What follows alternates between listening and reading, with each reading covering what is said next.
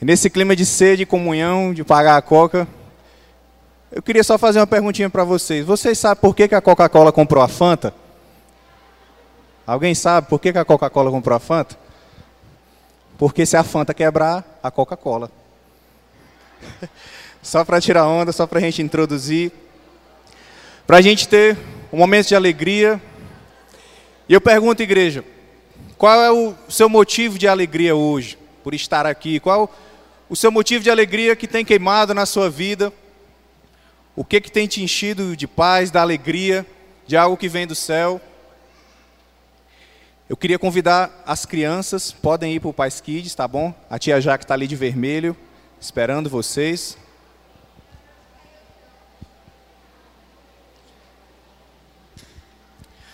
Talvez o seu motivo de alegria seja porque você está com a sua família. Talvez seu motivo de alegria seja porque você está com saúde, você recebeu alguma bênção do Senhor. Talvez algo também foi tirado da sua vida que era necessário. Talvez isso seja um motivo de alegria para você, alguma conquista pessoal que você teve. Então, algo que gera alegria nas nossas vidas são infinitas possibilidades. Então, seja qual for a sua possibilidade, eu quero dizer que você está correto nisso. Mas eu quero voltar agora lá para Gênesis, lá para a criação, lá para o jardim do Éden. Lembra daquela história de Adão e Eva lá no jardim? Imagine que lá eles tinham toda a fonte de alegria disponível. Tudo que você imaginar de alegria disponível, eles tinham ali. A palavra Éden, ela significa lugar de deleite, lugar de prazeres, lugar também de alegria. Esse é o seu significado no original lá do hebraico. Então eles tinham tudo disponível que eles precisavam para desfrutar daquele lugar, um lugar de bênção, para desfrutar de estarem na presença de Deus e para viver uma alegria plena. Pense que todo dia era festa, todo dia era uma alegria plena. Agora, imagine comigo, Deus criando Adão e Deus criando Eva. Lá naquele princípio, imagine o sopro de Deus. Ele sopra sobre o barro e assim se forma o homem, da costela do homem se forma a mulher. Agora imagine na hora que eles acordam, imagine Adão acordando, Eva acordando, dando de cara com Deus, dando de cara com a luz do Criador, com aquilo que iluminava todo o ambiente, aquele ambiente de glória, a presença de glória de Deus ali. Imagine que momento precioso e glorioso você acordar e você dar de cara com Deus. A luz de Deus te invadindo, ultrapassando a sua vida e te dando esse sopro de vida. Esse sopro agora de um novo propósito, esse sopro agora de uma nova direção. Agora a sua vida vai ter um novo sentido, a sua vida agora vai ter um caminhar. E assim ele sopra sobre Adão, ele sopra sobre Eva. Mas eu quero te lembrar que eles tinham de tudo que eles precisavam ali. Era um lugar de alegria, era um lugar de deleite.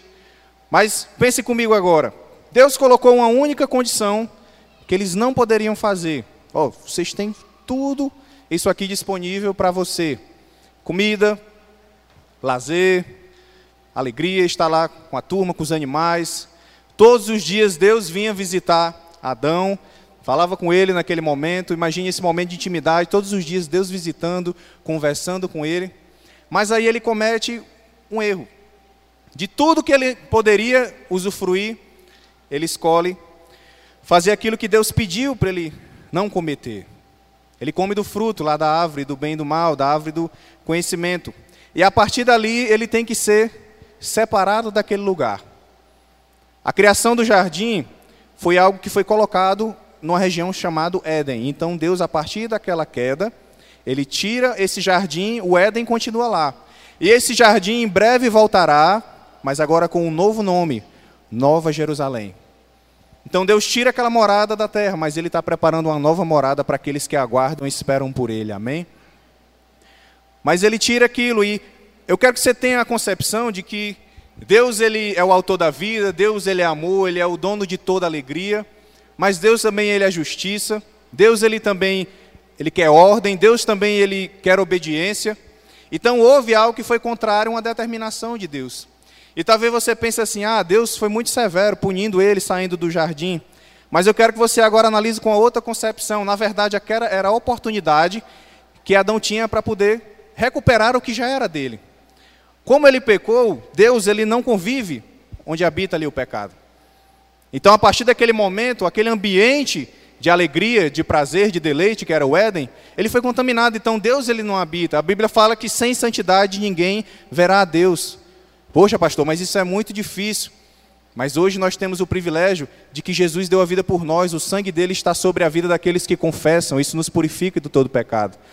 Na hora que nós reconhecemos nossos pecados, na hora que nós pedimos perdão, isso gera purificação sobre as nossas vidas. Mas ali era a única chance que Adão tinha de recuperar e voltar para aquele ambiente de glória que já era dele. Então a saída de Adão, de Eva do jardim, é uma oportunidade que eles vão ter para recuperar, e aí inicia todo o plano da vinda de uma pessoa muito especial, e é a pessoa que nós celebramos essa noite. Como é o nome dessa pessoa? Jesus.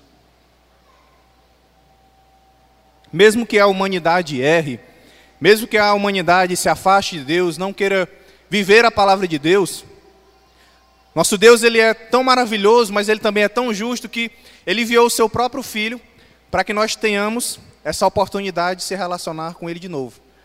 Para que o pecado que veio de Adão, que veio sobre nossas vidas, quando temos Cristo, isso é limpado pelo seu sangue, e assim nós temos esse acesso de novo.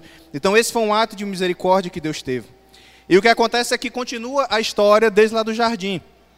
E se você for ver no Velho Testamento, se você for ver nos povos mais antigos, no povo, nos povos de Israel, nos judeus, eles aguardavam o cumprimento de promessas. Todos nós aguardamos o cumprimento de algo nas nossas vidas. Talvez o que você está aguardando é você se formar, que pode ser esse ano ou no próximo ano. Talvez você está em noivado, está aguardando a data do seu casamento. Talvez você está gestante, está aguardando o dia do seu filho vir ao mundo. Nós aguardamos alguma coisa. E aquele povo, antigamente, eles também aguardavam algo. Eles aguardavam a vinda do Messias, a vinda de Jesus. E assim ele veio. E assim o profeta Isaías, no capítulo 7, versículo 14, que é o profeta messiânico, o profeta que anunciou os sinais de como esse Messias viria, entre outros sinais que a Bíblia serve de alerta e de confirmação para nós. Ele disse o seguinte: Portanto, o Senhor mesmo vos dará um sinal. Eis que a virgem conceberá e dará à luz a um filho, e ele se chamará Emanuel. Diga comigo, e ele se chamará Emanuel. E por que Emanuel, pastor? Mas também nos chama de Jesus, Yeshua. Tem vários nomes, realmente existem vários nomes para Jesus e também para Deus na Bíblia. Mas quando fala aqui Emanuel, aqui está falando que ele é Deus conosco. Esse é o significado de Emanuel. Essa profecia que tinha da virgem, isso foi cumprido em Maria, e Jesus veio ao mundo. Então o Salvador veio, a profecia se cumpriu e as outras profecias estão acontecendo, estão acontecendo agora. E o que, que nós temos que ter a visão enquanto igreja? Está atenado a essas profecias e está preparado para a volta dele. Então celebrarmos o Natal é apontarmos para aquele que é o Salvador das nossas vidas. Aquele que era, aquele que é e aquele que há de vir. Aquele que faz o ato que ninguém mais faria por você, somente Jesus poderia fazer esse ato por você. E assim, o tema da minha ministração de hoje é vivendo um Natal com propósito, porque o Natal ele aponta para Jesus.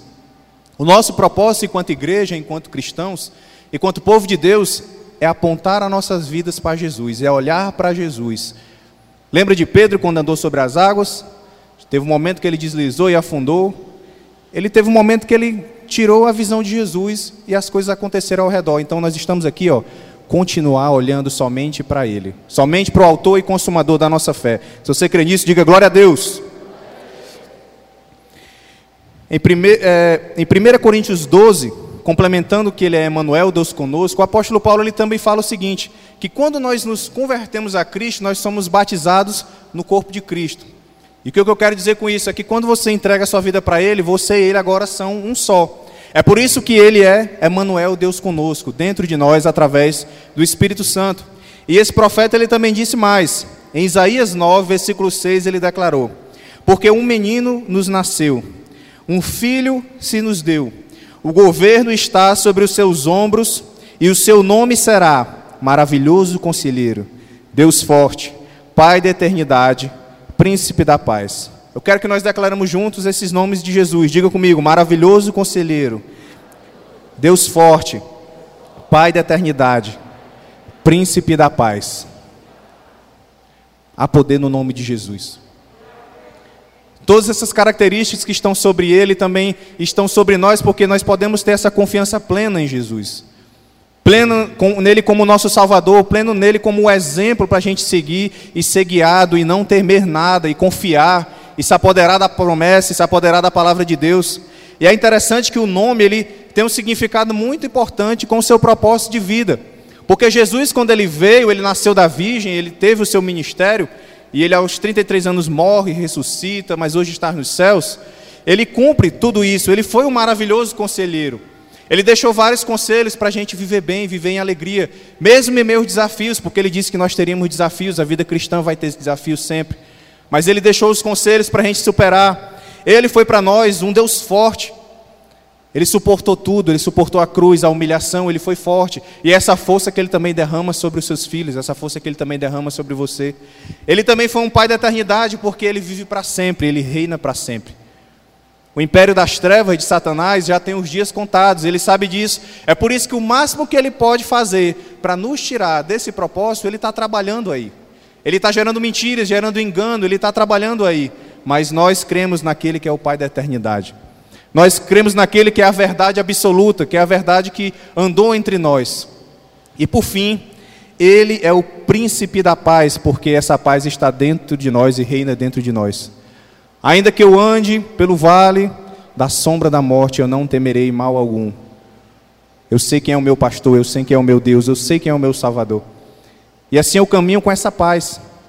Mesmo em meio a uma pandemia, mesmo em meio a qualquer risco, qualquer situação que pode estar acontecendo sobre a minha vida, eu vou caminhar com o príncipe da paz. Eu vou me cuidar, eu vou me resguardar, eu vou ter os cuidados, sim, mas eu vou conservar essa paz dentro de mim, porque foi o que ele derramou com o seu espírito dentro de você. Foi isso que ele escolheu derramar. É interessante a questão do nome. Jesus ele tem esses nomes e isso dá o significado para o que ele cumpriu aqui na terra. Mas, por exemplo, tem alguma Débora hoje aqui na igreja? Alguma Débora? Temos duas Déboras aqui. E olha como o seu nome ele tem um significado importante. Débora significa abelha, uma mulher trabalhadora e esforçada. O seu nome ele também vai alinhar você a esse propósito. Nós temos algum Márcio aqui? Márcio?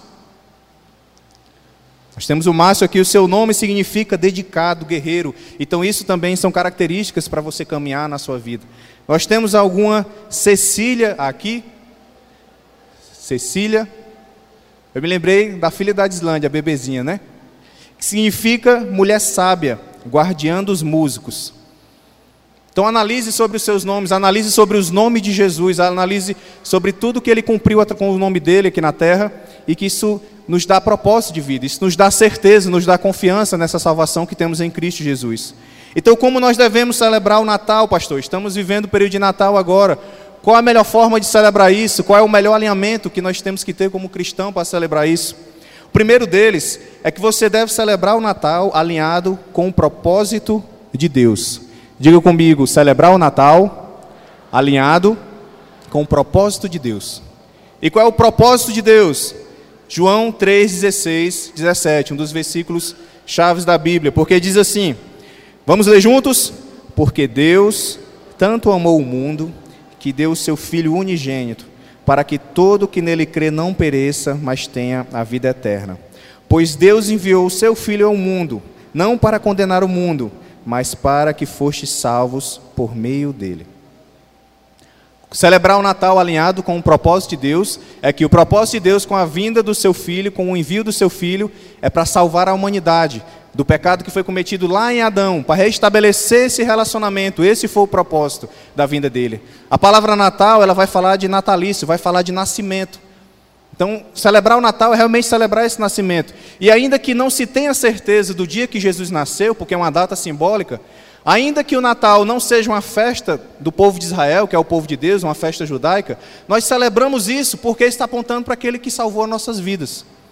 Aquele que é o símbolo da nossa fé aquele que também é o grande eu sou, aquele também que é Emmanuel, que significa Deus conosco. Então celebrar o Natal vai significar isso. Então quem crê nele tem a vida eterna. Ele veio para salvar e não julgar. O julgamento será na sua segunda vinda. E quando nós cremos e nós assim abrimos a porta para entrar na vida eterna, no próximo momento que ele virá para julgar, é que a igreja deve estar o quê? Preparada, celebrando, honrando a ele buscando a Ele como único e suficiente Senhor e Salvador das nossas vidas. Se você crê nisso, diga amém. Como é que eu também celebro o Natal, pastor? Além de eu celebrar o Natal alinhado com o propósito de Deus, eu também vou celebrar o Natal alinhado com o propósito de Jesus. Então diga comigo, celebrando o Natal alinhado com o propósito de Jesus. E vamos ver aqui algumas frases que ele declarou. Qual foi o propósito dele com o seu nascimento, com a sua vida? Algumas frases que o nosso mestre declarou. Em João 8, 42, ele disse: Pois eu vim de Deus e agora estou aqui. Eu não vim por mim mesmo, mas ele me enviou. Ele está declarando aqui o seu propósito, por que, que ele veio? Ele veio porque Deus o enviou. Eu não vim por mim mesmo, mas eu estou obedecendo ao meu Pai.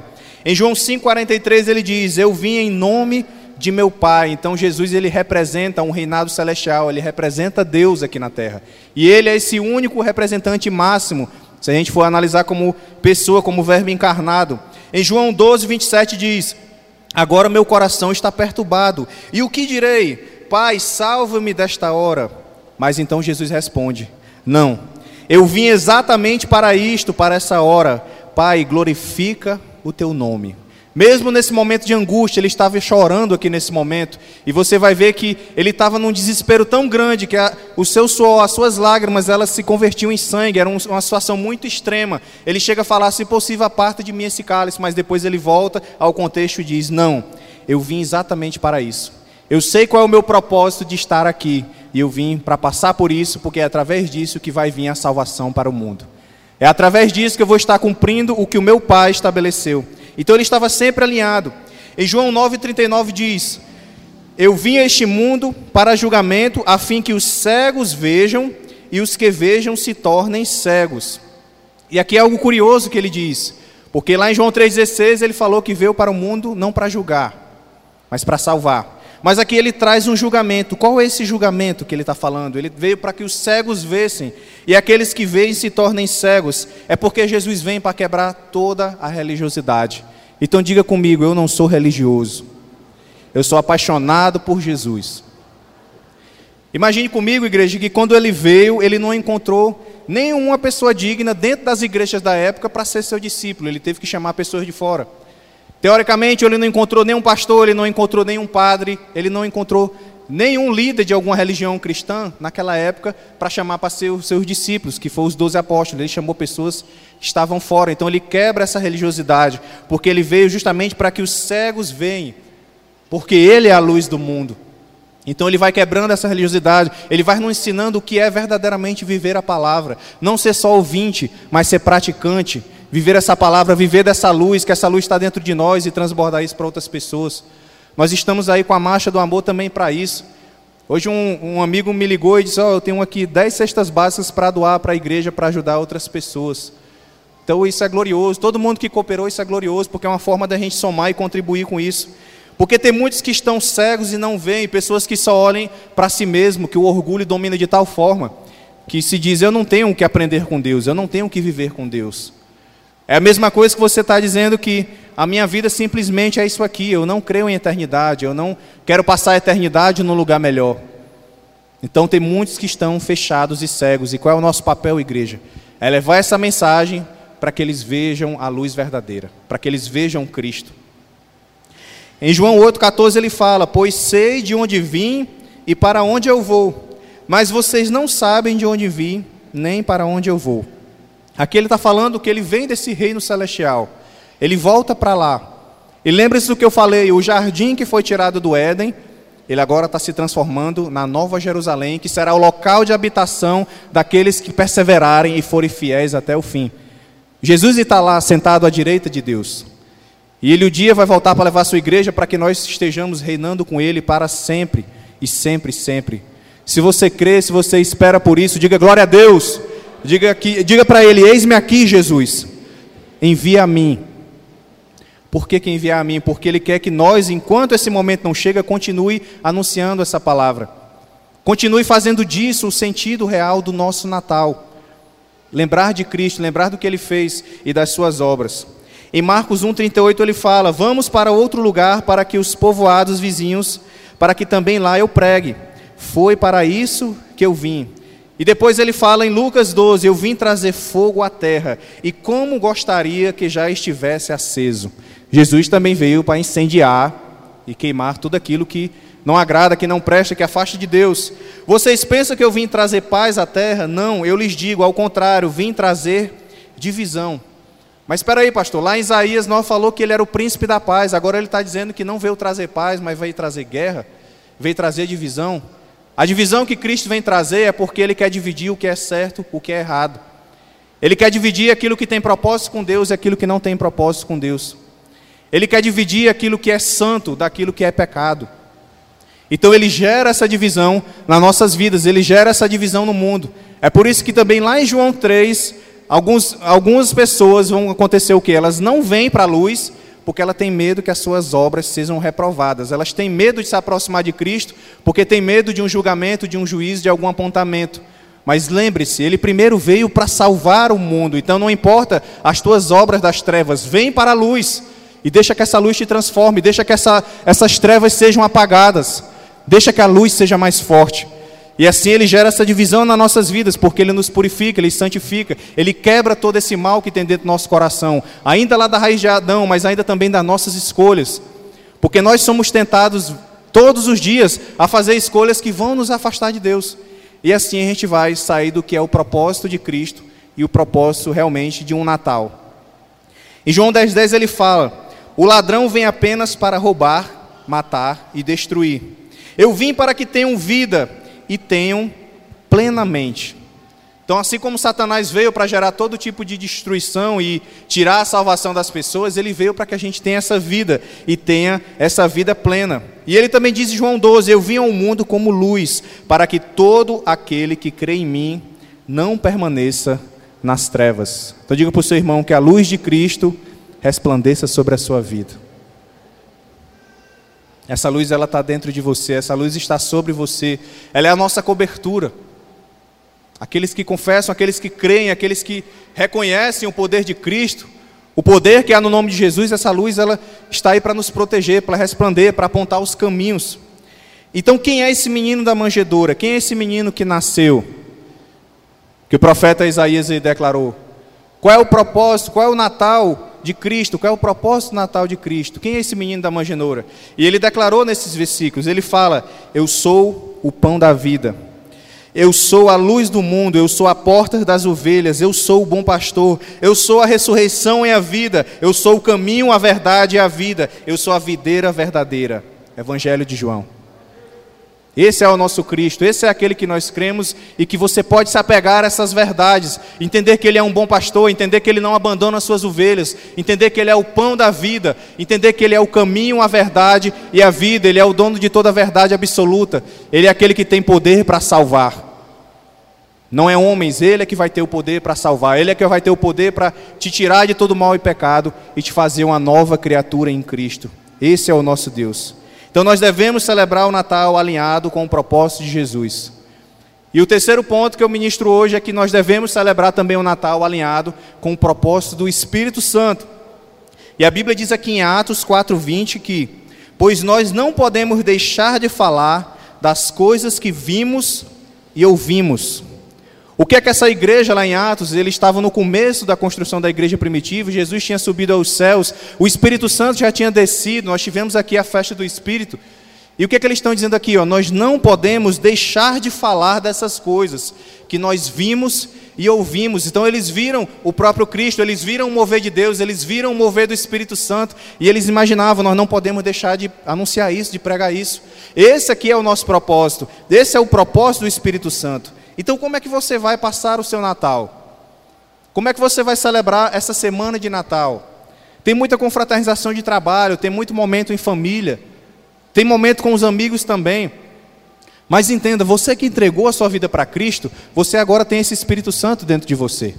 E o propósito do Espírito Santo é: eu não posso deixar de falar do que eu vi, eu não posso deixar de falar do que eu creio. Então você tem que lembrar desse Natal sobre Jesus para alguém.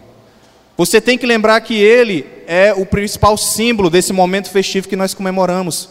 Você tem que lembrar ao mundo aí que é ele. Papai Noel já foi.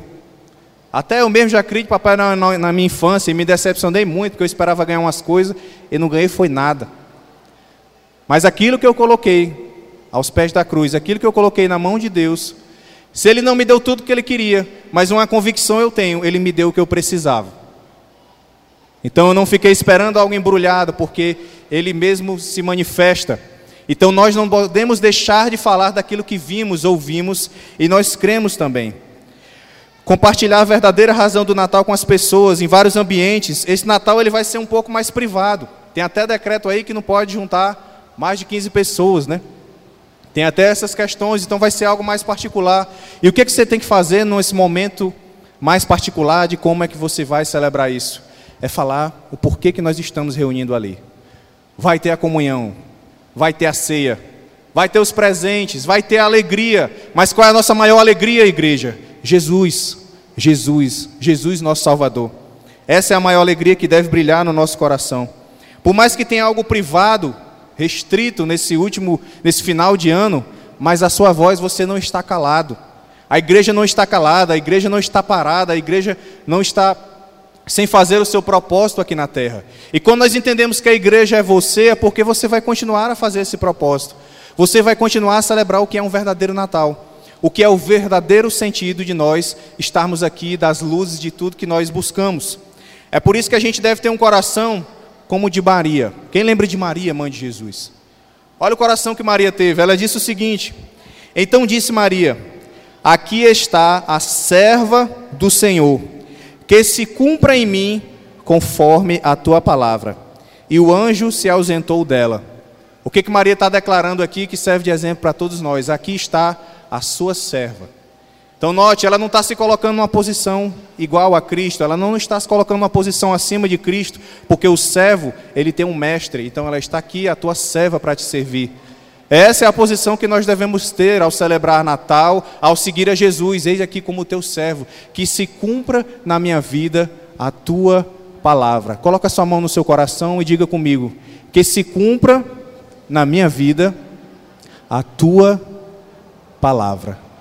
Se você recebe essa palavra, aplauda o nome de Jesus.